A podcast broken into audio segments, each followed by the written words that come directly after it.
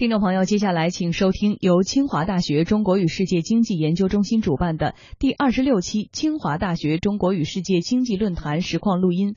本次论坛主题是“十三五”开局论坛，由清华大学中国与世界经济研究中心主任李道奎主持。各位来宾，大家下午好。今天呢，我们的特别主题是“十三五”开局。“十三五”啊，在二零一六年，我们正式拉开了序幕。十三五的开局呀，应该说是形势比较复杂的，所以今天我们聚集一堂，我们讨论十三五开局特别有意义。那么，请允许我介绍一下我们的各位来宾，他们是中国社会科学院财经战略研究院院长高培勇教授，清华大学社会科学学院院长李强教授，中国房地产估价师与房地产。经纪人学会副会长兼秘书长柴强先生，北京大学健康发展研究中心主任李林教授，香港科技大学经济学系系主任雷鼎明教授，人口经济学者携程旅行网董事局主席兼 CEO 梁建章先生。好的，感谢大家。那么，请允许我花一点时间来给大家汇报一下我们二零一六年。“十三五”开局的我们中心的关于开局形势的分析，还有前景啊展望的报告。我们这个题目呢叫做“化解风险，闯难关，把握机遇，拼开局”。啊，首先呢，我们想谈一下我们的背景。“十三五”开局的背景是国际形势进一步的分化，欧美日啊他们的发展的态势啊进一步的分化。美国现在看起来恢复的不错。增长速度在百分之二点五左右，但是呢，社会问题非常严重。那么日本、欧洲经济仍然在挣扎。日本自己的说法是，增长速度只要能到百分之一，他们就谢天谢地了。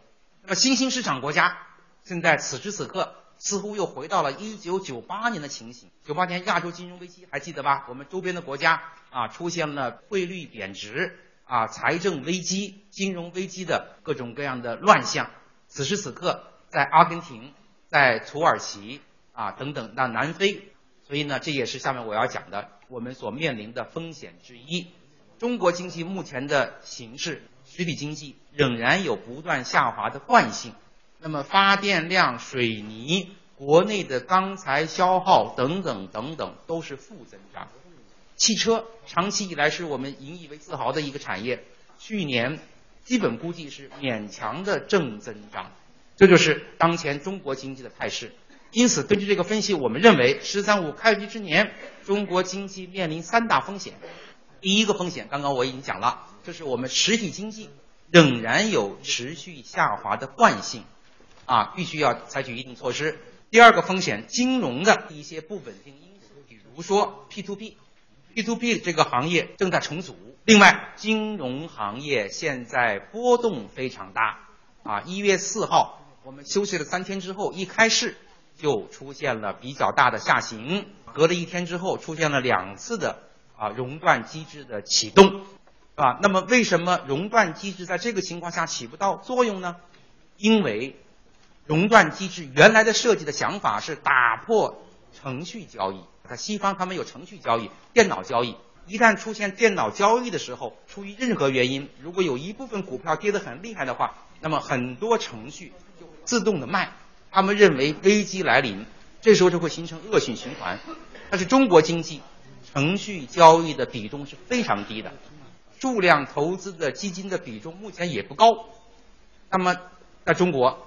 指的设想的作用的原因，我们中心我们想表达一个意思，我们还是非常赞赏我们的证监会，有错就纠，有错快纠，不要等，是吧？这就是改革的精神，是吧？要试错，允许犯错，如果不允许犯错的话，大家都不愿意改革了。第三个风险，我们认为开局之年的风险就是国际形势，国际形势讲得非常明白，在我们朋友圈的一些国家，此时此刻正面临着金融风险。那么这一次，如果他们发生金融风险的话，我们很难置之度外。为什么这么讲？我算了一个数字，我们把国家开发银行还有进出口银行的贷款的情况，我们拿来看了一下。截止到去年年底，我们国家至少有三千五百亿的美元的贷款分布在这些国家。那么这些国家包括阿根廷、包括委内瑞拉、包括土耳其，如果出现亚洲金融危机式的金融动荡的话，我们将会面临一个非常重要的决策：救还是不救？如果不救的话，可能我们之前的贷款血本无归；如果单边行动的话，我们又必须要在一定程度上挑战 IMF 它所主导的国际秩序。这是三个挑战。那么开局之年，我们梳理了一下中国经济还有亮点，有四个亮点。第一个亮点，我们认为中国宏观经济的结构的调整已经取得了很多进展，消费占 GDP 的比重在从2007年开始逐年上升。目前根据我们的测算，居民消费啊已经达到了占 GDP 百分之四十六，到二零二零年到“十三五”的结束的时候，应该能够达到甚至超过百分之五十。啊，跟这个相关的是我们就业形势是非常好的，登记失业率还有统计失业率，在我们的自己的改革开放三十多年以来，目前基本上是最低点，这就为消化产能、淘汰落后产能。给我们创造了很有利的条件。第二个亮点，中国经济目前在金融领域内的改革，比如说存款保险机制，比如说利率啊，基本上实现了市场化。比如说人民币现在已经进了 SDR 的一揽子货币的成员。第三个亮点，中国经济我们认为就是在国际经济和金融治理中的话语权大幅度提升。这个里面有明规则，也有潜规则。明规则，刚刚我们谈到的，人民币进入了 SDR 一揽子货币。明规则包括我们现在已经建立了 ARIB 亚洲技术设施投资银行、金砖国家新投资银行。那么在潜规则里面，中国的领导力也彰显出来，在各种各样的多边的经济外交过程中，中国领导人都被放在非常重要的，甚至于最重要的位置上。中国的领导人的发言啊，中国的相关的。各个部门的一些发言，在国际上是非常的有影响力，这是第三个有利条件。第四个有利条件也要特别特别强调，也许是最重要的，中国经济增长的潜力仍然是非常非常巨大的。这体现在什么？体现在我们的大国优势正在凸显。一旦我们跨省之间的资源的流动、人口的流动、资金流动能够形成的话，做了一个测算，如果到“十三五”。的末期，我们省与省之间的这种最大差距，目前是四倍。如果能够缩小到像美国那样两倍的话，人均 GDP 我们每年至少能够拉动 GDP 百分之一。好了，这是讲的是我们“十三五”开局的大的背景。具体说来，“十三五”开局，尤其是二零一六年，我们特别提醒大家关注六件事情。第一件事情就是化解产能过剩。李克强总理在今年十一月的一次座谈会上讲到，他说，本届政府头两年的重要任务是产生新动能，包括通过双创。那么未来两到三年，我们的重点任务是化解存量，解决存量问题，化解产能过剩。现在应该说条件成熟了，因为就业形势比较有利，因为现在财金融情况是，包括商业银行的经营情况，总的来说还是不错的。这比起一一九九九年那一次化解过剩产能，今天的形势是太好了。第二个，请大家关注的重点就是房地产。房地产，国家提出要去库存，我们在这里啊进行了一点比较仔细的分析。我们发现，这个房地产是双重的两极分化。第一重两极分化是大城市库存基本上啊不是问题。但是三四线城市的库存量比较大。第二个两极分化是什么呢？是商业地产和住宅地产是冰火两重天。商业地产我们做了一个测算，它现在的库存量平均是十八个月，要十八个月才能够化解。而住宅性房地产、商品房大概只有六个月。即便是按十八个月这个来算的话，我们估计到了本年中，这个产能化解的速度。也应该使得库存能够降到呃十二个月左右，所以我们估计啊，二零一六年年中是一个转折点，二零一六年年中应该能够出现房地产投资开发的速度从下降能够回升到百分之四五这个水平，好了，第三个关注点，我们认为人民币，我们认为是今年的一个重要的一个话题。我们建议应该采取双管齐下的措施：一，人民币汇率政策应该要非常明细的向全世界公示，我们就是要稳定对于一揽子汇率的汇值；第二件事，我们认为应该牢牢的管住资本账户，已经承诺的开放的项打开，不走回头路。但是没有承诺的项目，比如说啊，机构到境外去搞股票投资，没有承诺的这种项目，坚决要管住，尤其要管住境内的大机构，包括国企，包括央企，啊，境内的机构他们在境外有分支机构，防止他们利用境内境外机构进行啊不合理的套利的现象。第四个关注点，金融稳定，金融稳定是这一轮我们经济结构调整的一个挑战。中国的金融从来没有如此活跃过，参与金融的百姓的人数从来没有这么多。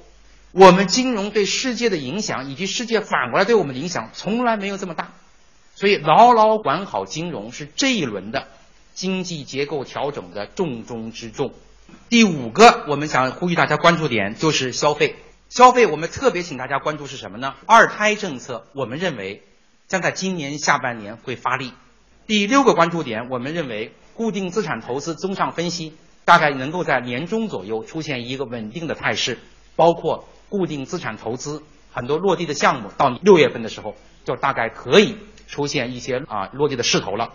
总之，以上是我们的一个啊简单的一个汇报，很多的观点也许不成熟，我们也非常希望我们各位嘉宾提出批评指导意见，谢谢各位。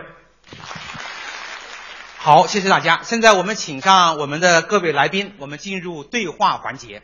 第一个问题呢，我特别想提给我们的啊高培勇院长。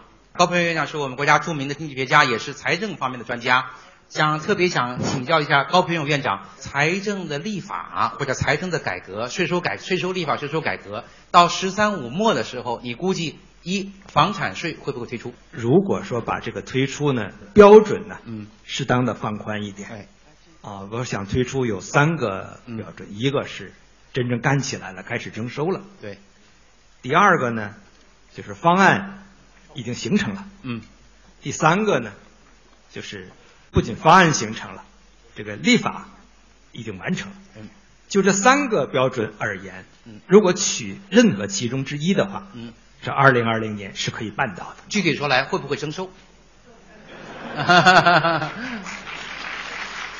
确实，我们很关心啊，老百姓都关心。嗯，我不敢太妄言啊，但我觉得这是一个非常艰难的路要走。主要的原因其实不在于其他，主在在于大家对征收房地产税的必要性，嗯，还没有达成基本共识。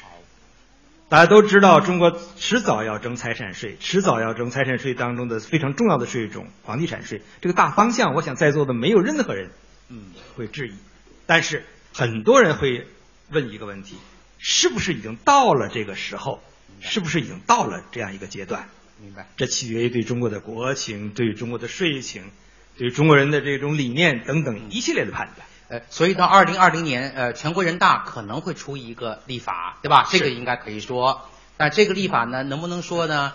呃，您同不同意？最有可能是授权给各个地方政府，对吧？这个可能性是不是最高的？呃，中国的这个税收立法权啊，嗯，可以肯定的讲是高度集中于中央的，嗯。所以就它的房地产税的基本框架而言，一定是在中央层面推出。嗯。至于各级地方政府是不是拥有说他这个开征的权利，嗯以及他调整的权利，我们还得再等等看。明白。好，遗产税呢？哇，这确实是很重要的问题。遗产税有没有可能？遗产税照我的说法是迟早要开征的。嗯。多迟多早？为什么说迟早要开征？呃，我记得非常清楚，一九九七年。呃，那是我第一次进中中南海讲税法呀。朱镕基总理当时在会上就讲过一句话，说日本人明确的告诉他，在日本很难出现连续三代的财主。为什么？就是因为遗产与赠与税做了突出的贡献。人死了，他不会把他全部财产如数的在不打折扣的转移给他的嗯下一代。嗯从那个时候开始的，在我印象当中，遗产税的对遗产税的研究要早于对财产税、对房地产税的研究。八十年代末和九十整个九十年代，就在中国境内举行的关于遗产税的国际研讨会就开了很多次，只是后来有种种传说，比如美国人废除遗产税啦，所以才会对中国的这个遗产税的这个开征的讨论呢，施加了某种影响。但是有一条，嗯，如果你看到别人家的孩子已经大学毕业了，难道你自己的孩子就不再上中学了吗？啊，就是我们还没有走到那个那个阶段，嗯所以这是大家必须看到的，必须要开征。嗯但从现在的情形来看呢，我以为优先要开征的首先是个人所得税的综合制，嗯这是首先要解决的一个问题。其次是以房地产税为代表的财产税，再其次才是遗产和赠与税。但是有一个前提，税负要保持不变，那就是要降低以流转税为代表的各种间接税，从而为各种直接税的这比重的增加腾挪出相应的公减。很好。那您刚刚说有增有降，就是要增一些新税种，降一些已有的税种的税率，对吧？那么这个具体一点，是不是增值税会降，还是所得税、企业所得税会降？具体一点。呃，应当说减税啊，就讲降税啊的重点是应当放在以增值税为代表的这种间接税身上的。实际上，这个势头已经开始了。去年这一年，通过营业税改成增值税的改革，中国就降低了或减少了一千九百一十八个亿的税收。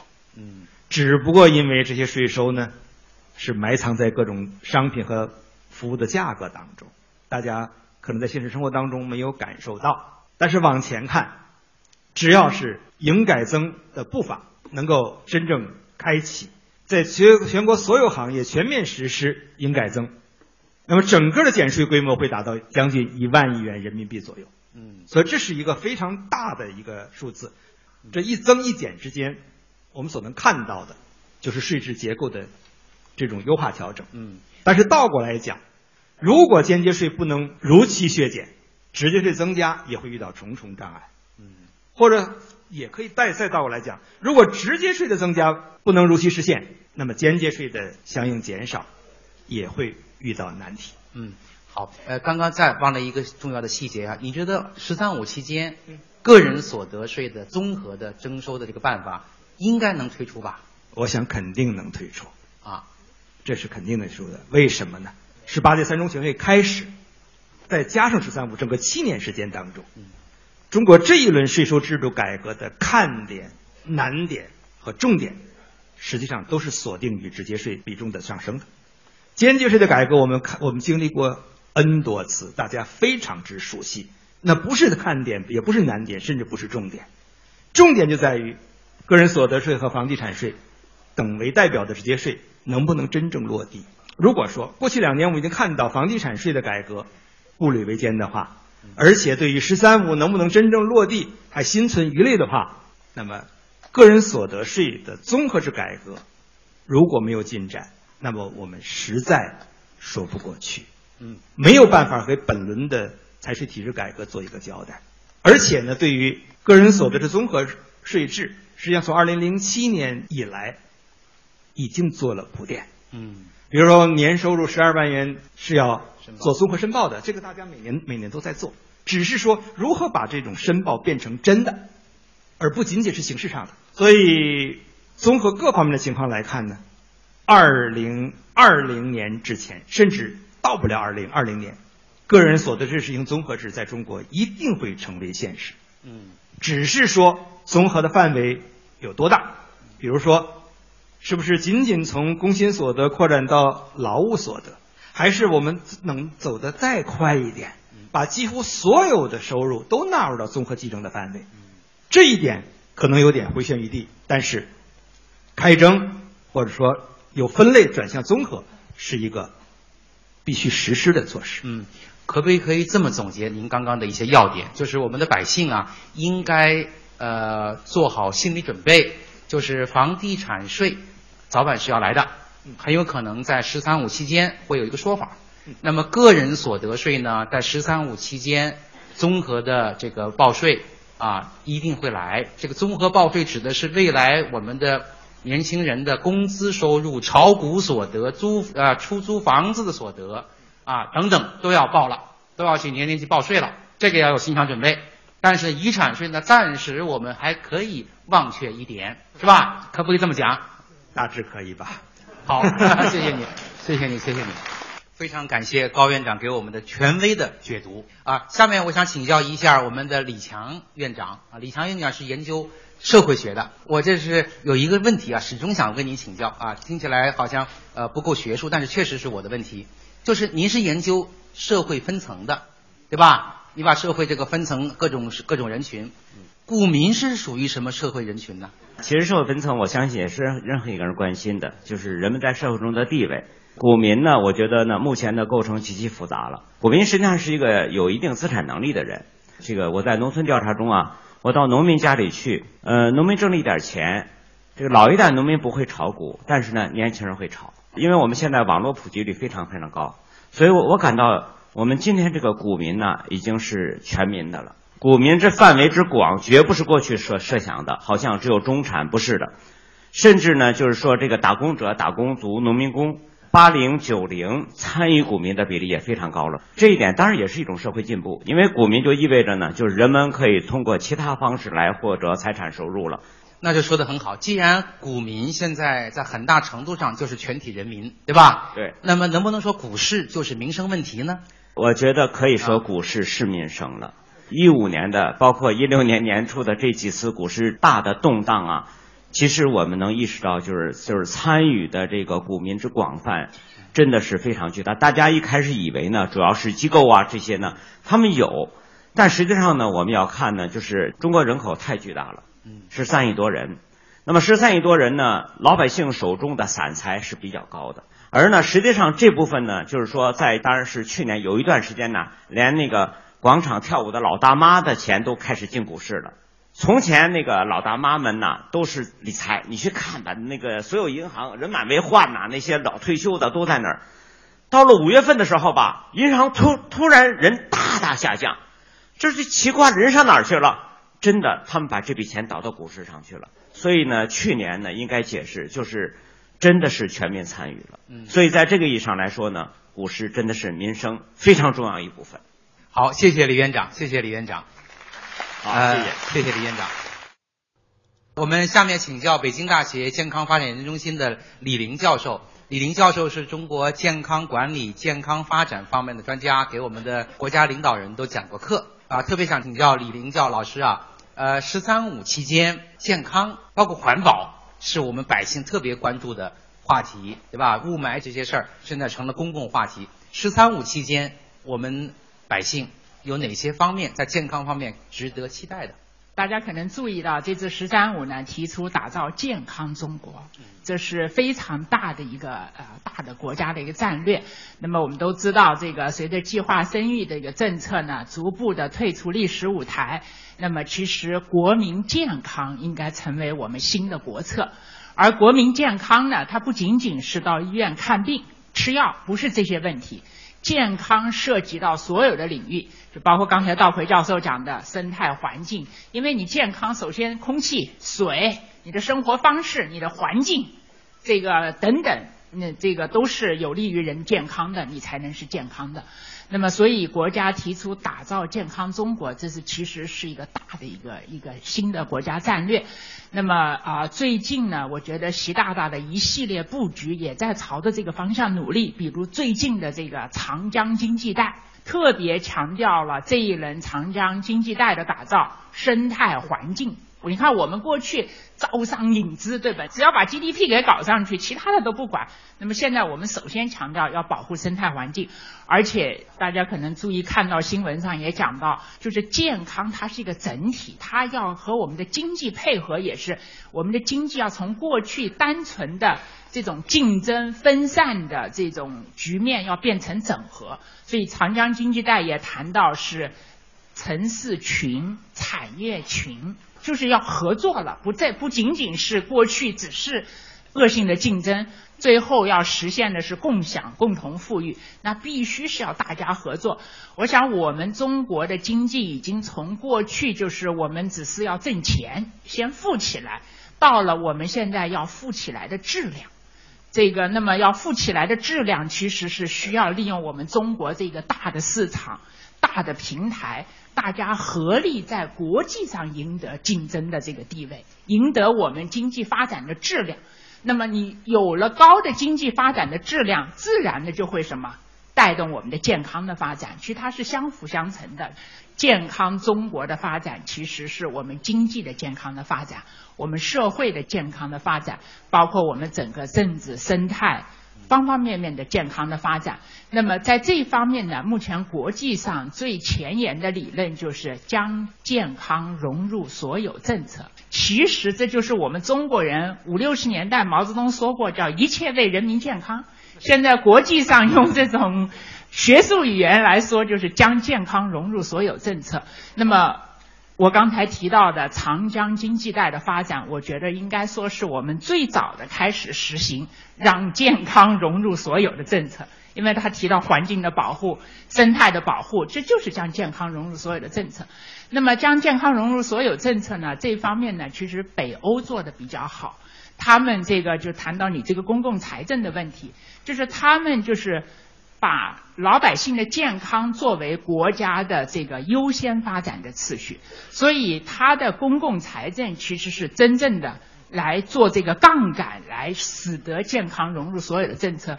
一个例子就是你在比如芬兰喝它的碳酸饮料很贵，喝它的这个果汁新鲜的这个原榨的果汁很便宜，但是我们都知道成本是碳酸饮料很便宜。这个果汁是很贵的，那么他怎么来做？他就是因为他知道果汁是有利于人民健康的，所以他对于这个财政来补贴这个健康食品，然后对这个碳酸饮料是不利于健康的，那么征税。这就是将健康融入，这是一个很细的例子。那么，我觉得我们国家在这一方面有很大的空间可以做。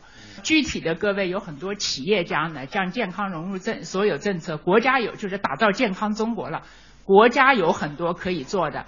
那么，对于各位企业家也有非常可以做的。我觉得从产业链上来说，从农业社会、工业社会、商品社会、信息社会。其实下一步一定是健康的社会，就健康革命的这个时代。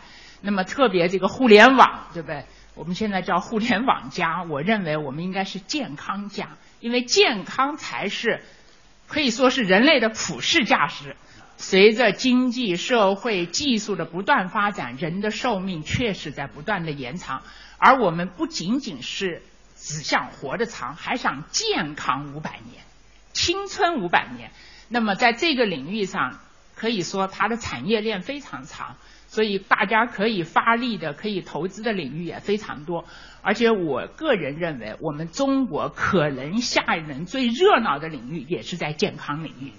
啊，一个就是我们的机遇哈，这个赶上了这个机遇；还有一个就是，我觉得我们中国可能跟别的国家比，我们有个独特的优势，就是中国人的养生文化。就中国文化，这个我们从农耕社会过来，这个天人合一的，就是这种养生文化，就是中国文化的一部分。包括我们的中医药，其实是中国文化的一种表述方式。所以，如何把我们文化传统、我们的优势，以及就是这个信息技术和其他的这个新科技连起来，打造中国新的健康的这个领域，我觉得各位应该很有作为。好，非常感谢，非常感谢李林教授。呃，请教一个具体问题啊，长期以来困惑咱们中国社会的是看病难、看病贵。“十三五”期间有没有一些值得期待的政策呢，或者改革呢？我觉得改革医改从零九年哈到现在已经是六年时间了，这个应该说呢取得了不少的进展，最大的进展就是全民医保了。但是呢，确实这个看病贵和难的问题还是没有解决，就是而且我们这些年医疗费用上升速度太快。这个我们零八年的时候，全国的卫生总费用是一点二万亿，那么去年到一五年，我们已经到四万亿了。所以尽管国家投入增加非常快，过去五年每年大概都是平均二十吧，财政的投入就增长速度是这样。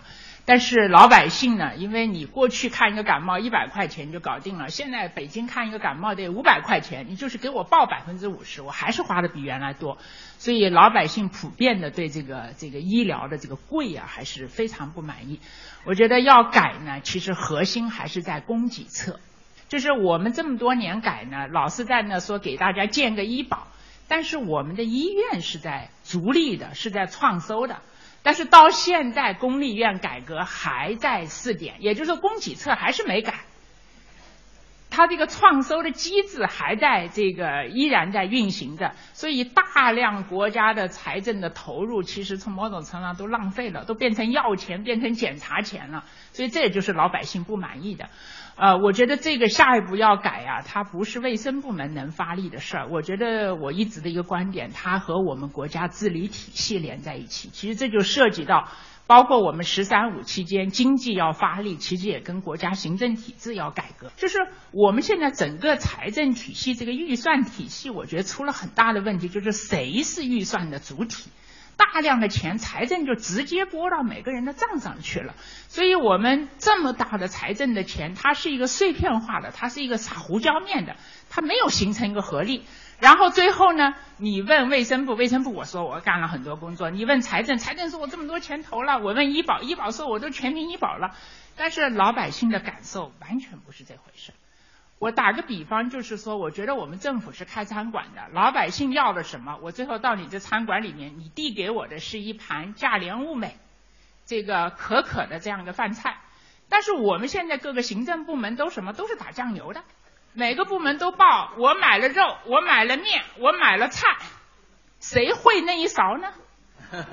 没人。碎片化，那该怎么改？你你有什么具体建议？所以行政部门一定要改啊！你你问责卫生，卫生手上就那个千亿的急，他就是我看他那个预算就是管管他的行政，就把他那个卫生部门那个那些他的部门机关、他的事业单位搞定了，根本管不到医院。就是我们医院到现在，医院还是创收，就是医院的医生是不吃皇粮的。这个医院主要是靠这个，从这个医保掏钱，从你们口袋里，从患者口袋里掏钱，那你这个不改就不行。那么要改的话呢，其实就是我们现在财政、人社、卫生还有医药，就是我们说的三医联动，就是医药、医疗、医保一定要联动起来。就问你谁连谁？那么谁去连他们？卫生连不了别人呢？这个所以。我说的要改的是国家治理体系的问题。好，说的非常好，非常感谢李林老师。呃，那么跟健康紧密相关的一个问题就是人口，人口。今天我们特别幸运啊，我们有一位嘉宾，呃，我们国家人口经济学家携程旅行网的联合创始人、董事局主席兼 CEO 梁建章先生。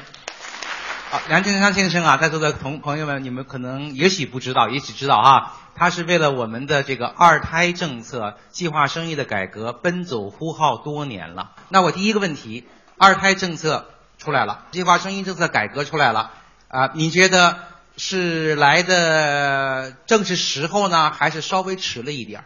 当然了，我们几年前呼吁的时候，当然就希望它尽快的开放，呃，但现在应该说也是一个比较好的时机，因为确实是我们八零后的话，还有一大群很多的人。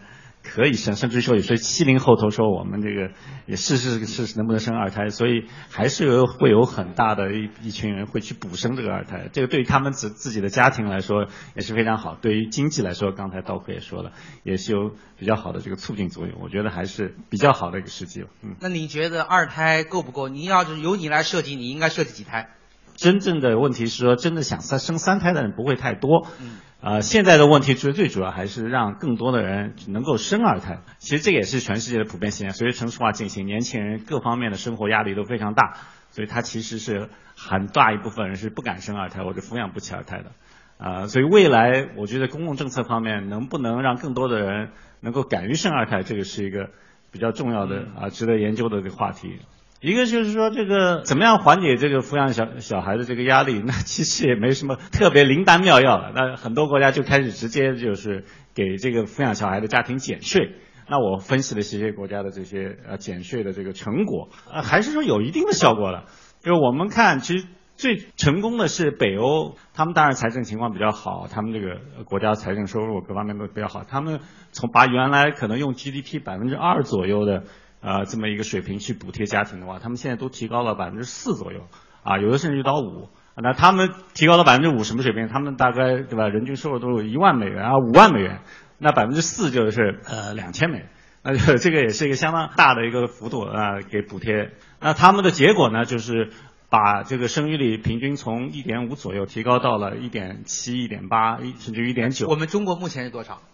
中国现在的话，一般的估计在城市里面是非常低的，大概只有零点八左右。农村的话是在一点六、一点七，所以平均下来的话，也就在一点三、一点四左右。呃，如果完全放开的话，那可能它完全放开二胎跟完全放开三胎、四胎、五胎其实差别不大，可能也会啊、自然呢也就最多到一点六、一点七这个水平，所以还是属于这个超低生育率。就欧洲这些国家的话，我刚才说了北欧这些国家，它在它的一点五、一点六的水平，它就比较着急了，它一下子把这个呃减税的这个幅度就提高了，那它提高了以后，它就能够恢复到一点八、一点九的这个水平，所以还是呃有一定的这个政策效果的。很好，那么我再请教一个问题啊，就刚刚你说的北欧的国家，那么北欧的国家文化跟咱们不太一样，最有可比性的是日本、新加坡，对吧？那么这些地方也有各种各样的鼓励生育的政策，您肯定研究过哪些政策在东亚国家比较行之有效，哪些呢没什么用的？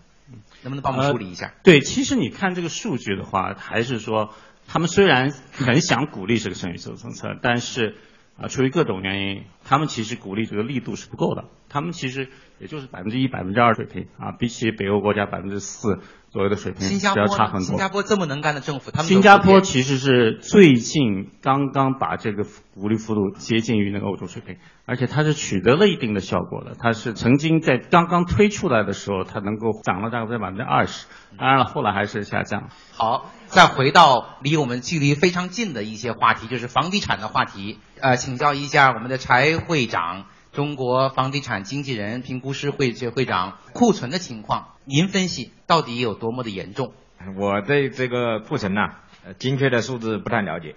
去库存作为这一次的一个重要的任务，我感觉到确确实实，呃，应该是有一定的严重性，但没有那么大。那你们的会员、你们评哎。估师、你们的经纪人的会员反映出来的情况是怎样子的呢？目前的房地产的情况，比如呃一线城市，嗯、现在是库存很低了，嗯。进一步要投资了，还是说库存量很大？先谈一下二零一五年吧，嗯。这个房地产的市场的状况。当然，反映市场的状况啊，可以从各个方面的指标来看，啊、一个是交易量，一个是房价，一个是开发投资，还有购地的数量或者说库存控制率等等这样一些东西。当然，从交易量来看，去年呢可以说是基本上创了历史新高啊，新房、二手房全国的啊，全国的来普遍来看啊，所以这个从某种意义上来讲，这个库存的增加呀，也是表现了房地产呢供应量可能过了，也有一个产能过剩的问题。我感觉到它的房地产呢发展到现在呀，房地产市场和房地产业啊也是要转型升级的。嗯啊，从国外来看，房地产市场和房地产业大概三个阶段。第一大阶段就是以开发为主的阶段啊，实际上我们国家一直过去都是以开发为主，快接近尾声了。第二大阶段就是投资阶段，再是第三大阶段是证券化的阶段。呃，房地产开发投资啊，这个往下走啊是必然的，大趋势。你像从美国来看，呃，我看了它的一些数据，新房的交易量占整个房子的交易量啊，也就百分之十左右。前三年还不到百分之十，百分之七到百分之八，但长期来看基本上百分之十左右。但中国现在还大部分都是新房的交易量为主，还有个别的城市二手房超过了这个呃新房。所以从这个来看的话呢，我们还要寄希望房地产开发占主流、唱主角，来这么一种发展模式，我觉得走不下去了。所以从这个角度来看，库存呐啊，它是供应过量的问题，供应过量呢也产生了议会呢，确实要消化它，要化解它。哦，啊，否则引发大城市目前情况怎么样？比如大城市就更好了。比如说目前北京是什么情况？给我们分析一下。北京呐、北京你看啊，去年一线城市吧，大家都知道都是比较好的，总体来讲啊，深圳和上海那表现的更好一些，房价倒是比较平稳啊。深圳粤深呃不呃深圳那涨得厉害，深圳百分之啊三十，前前半年是涨得比较厉害啊。北京、上海呢？上海要大一些，北京稍微再稳一点。所以今年二零一六年呢、房地产市场总体来讲啊，也也不会差到哪去。但你要是看单项的指标，就是您一开始在这个报告里面讲的，开发投资确确实下来的比较厉害，过去都百分之二十多，是吧？后来落了百分之十，现在就是百分之一二这样一个 情况，那是一个大的趋势。那大的趋势也是一个进步的表现，我觉得不要把它看的和其他的产业不同。中国过去推动房地产业发展的三大基本因素，这个三大基本因素都发生了实质性的变化。这个实质性的变化是一个好事，不是坏事。第一个实质性的变化就是短缺，啊、绝对短缺已经过时了。改革开放之初，人均的居住面积当时是按照居住面积来衡量，三点六平方米，那折合的建筑面积可能七点多平方米，现在达到了三十五平方米了。所以这个第一大因素吧，我觉得是供求啊。总体上来讲，经过改革开放比较成功啊，呃，这个基本在城镇化，城镇化，但现在总的来看，说是在快速发展的这个阶段，还是仍然。但从二零一零年以后啊，我看到这个速度是放慢的。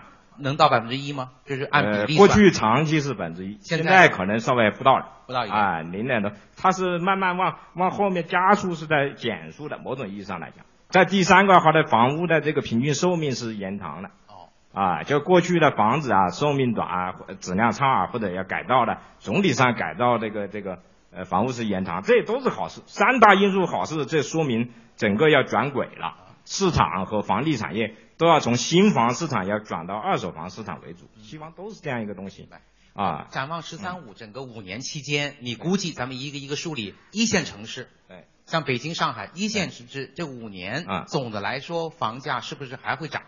我感觉到肯定会涨啊，会涨，五年这毫无疑问的。而且中国十三亿人口，就是这几个城市，人都是要聚集的。它不光是从农村走向城镇，所以我们为什么现在一线城市就这么好呢？它还有一个从小城镇走到这个省城，省城要找到几个好的城市，要找到这个极个别的这个几个是吧？各种资源比较优秀的地方。你要说日本和伦敦，我们经常还分析这样的，它都聚集了这个全国的人口的四分之一甚至三分之一。